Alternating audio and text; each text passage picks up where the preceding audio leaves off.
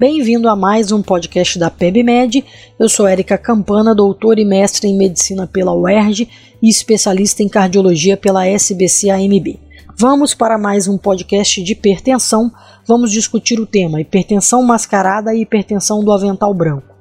Este podcast está dividido em quatro partes, esta é a parte 4.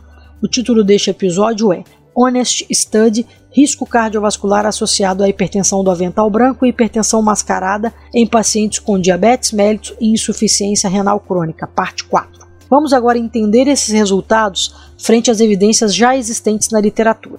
Este foi um estudo populacional com mais de 20 mil participantes de mundo real para avaliar a ocorrência de eventos cardiovasculares em diferentes níveis de pressão arterial entre pacientes hipertensos tratados com e sem diabetes, com e sem insuficiência renal. Tanto a média de pressão arterial sistólica ambulatorial como a de consultório estão associadas de forma independente com a ocorrência de eventos cardiovasculares. As condições aqui chamadas de hipertensão do avental branco e hipertensão mascarada tratadas, ou seja, indivíduos hipertensos tratados com controle insatisfatório da pressão arterial em uma das duas formas de avaliação, ambulatorial ou de consultório, também estão associados ao aumento do risco de eventos naqueles com diabetes e insuficiência renal crônica. Esses achados sugerem que alcançar um controle ótimo da pressão arterial com controle nas duas formas de avaliação, ou seja, média de pressão arterial ambulatorial menor do que 135 mm de mercúrio para a vigília e menor do que 130 mm de mercúrio para as 24 horas e médias de pressão arterial de consultório menor do que 140 mm de mercúrio é fundamental para reduzir o risco de eventos cardiovasculares em portadores de diabetes e insuficiência renal crônica. Quando olhamos para o grupo dos diabéticos em comparação aos demais participantes, verificamos que esses pacientes tinham maior risco, maior conjunto de fatores de risco acumulados do que os não diabéticos para todos os pacientes na faixa de média de pressão arterial ambulatorial entre maior ou igual a 125 até menor do que 145 mm de mercúrio. Já para os valores de pressão arterial sistólica ambulatorial maior ou igual a 145 mm de mercúrio, o risco de eventos cardiovasculares foi similar entre diabéticos e não diabéticos, sugerindo que nas faixas mais baixas de pressão arterial sistólica, o diabetes mellitus é um elemento fundamental na definição do risco cardiovascular, enquanto que em faixas mais elevadas de pressão arterial, notadamente valores acima de 145 mm de mercúrio, a pressão arterial é o grande marcador de risco cardiovascular. Parece também haver benefício na proteção cardiovascular de diabetes, com uma média de pressão arterial ambulatorial mantida abaixo de 125 mm de mercúrio. Entretanto, como o número de participantes neste patamar foi pequeno, não foi possível uma análise definitiva destes dados. Porém, esses dados são consistentes com os resultados do estudo HOMED-BP, que demonstrou um risco aumentado de eventos cardiovasculares entre diabéticos quando a pressão arterial sistólica ambulatorial encontrava-se maior ou igual a 125 mm de mercúrio. Em relação à pressão arterial sistólica de consultório entre diabéticos, observamos comportamento semelhante, com o diabetes tendo uma maior importância no risco de eventos cardiovasculares para a pressão arterial sistólica na faixa inferior a 140 mm de mercúrio e a pressão arterial sistólica sendo o elemento mais importante no risco cardiovascular quando os valores são maiores ou iguais a 160 mm de mercúrio.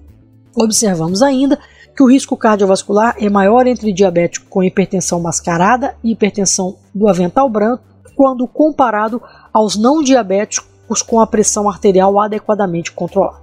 Portanto, o controle ótimo da pressão arterial com médias de pressão arterial sistólica ambulatorial abaixo de 135 mm de mercúrio e pressão arterial sistólica de consultório abaixo de 140 mm de mercúrio são fundamentais para a proteção cardiovascular dos pacientes hipertensos e diabéticos.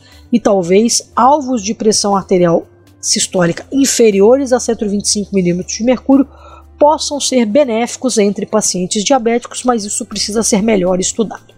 Ao analisarmos os pacientes com insuficiência renal crônica, houve aumento do risco de eventos cardiovasculares quando a média de pressão arterial sistólica ambulatorial era maior ou igual a 145 mm de mercúrio e menor do que 155 mm de mercúrio.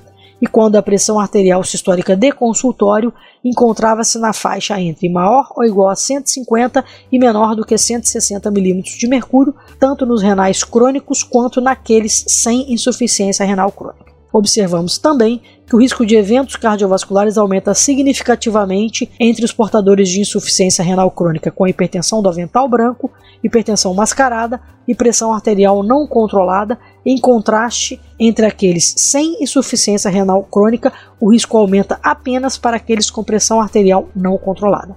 Sugerindo que entre os renais crônicos devemos ter rigoroso monitoramento de sua pressão arterial, especialmente quando a pressão arterial sistólica for superior a 135 mm de mercúrio na medida ambulatorial de vigília e ou a pressão arterial sistólica de consultório for superior a 140 mm de mercúrio.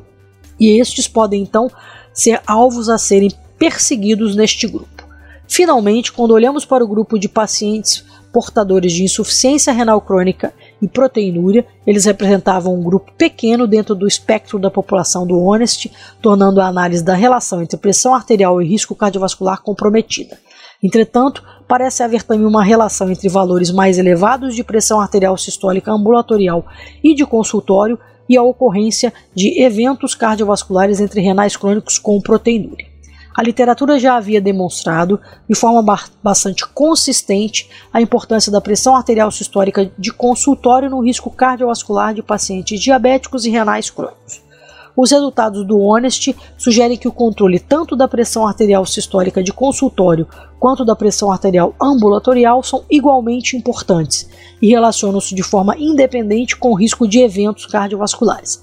E ainda reforçam a importância da manutenção de comportamentos compatíveis com a hipertensão do avental branco e de hipertensão mascarada entre pacientes sobre tratamento.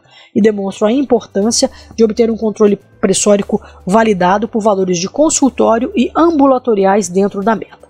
Permite ainda, entre os diabéticos, sugerir que o alvo de pressão arterial possa ser valores inferiores a 135 por de mercúrio na vigília da mapa e inferiores a 140 milímetros de mercúrio no consultório e que talvez alvos mais baixos, como inferiores a 125 milímetros de mercúrio, possam ser definidos ainda no futuro.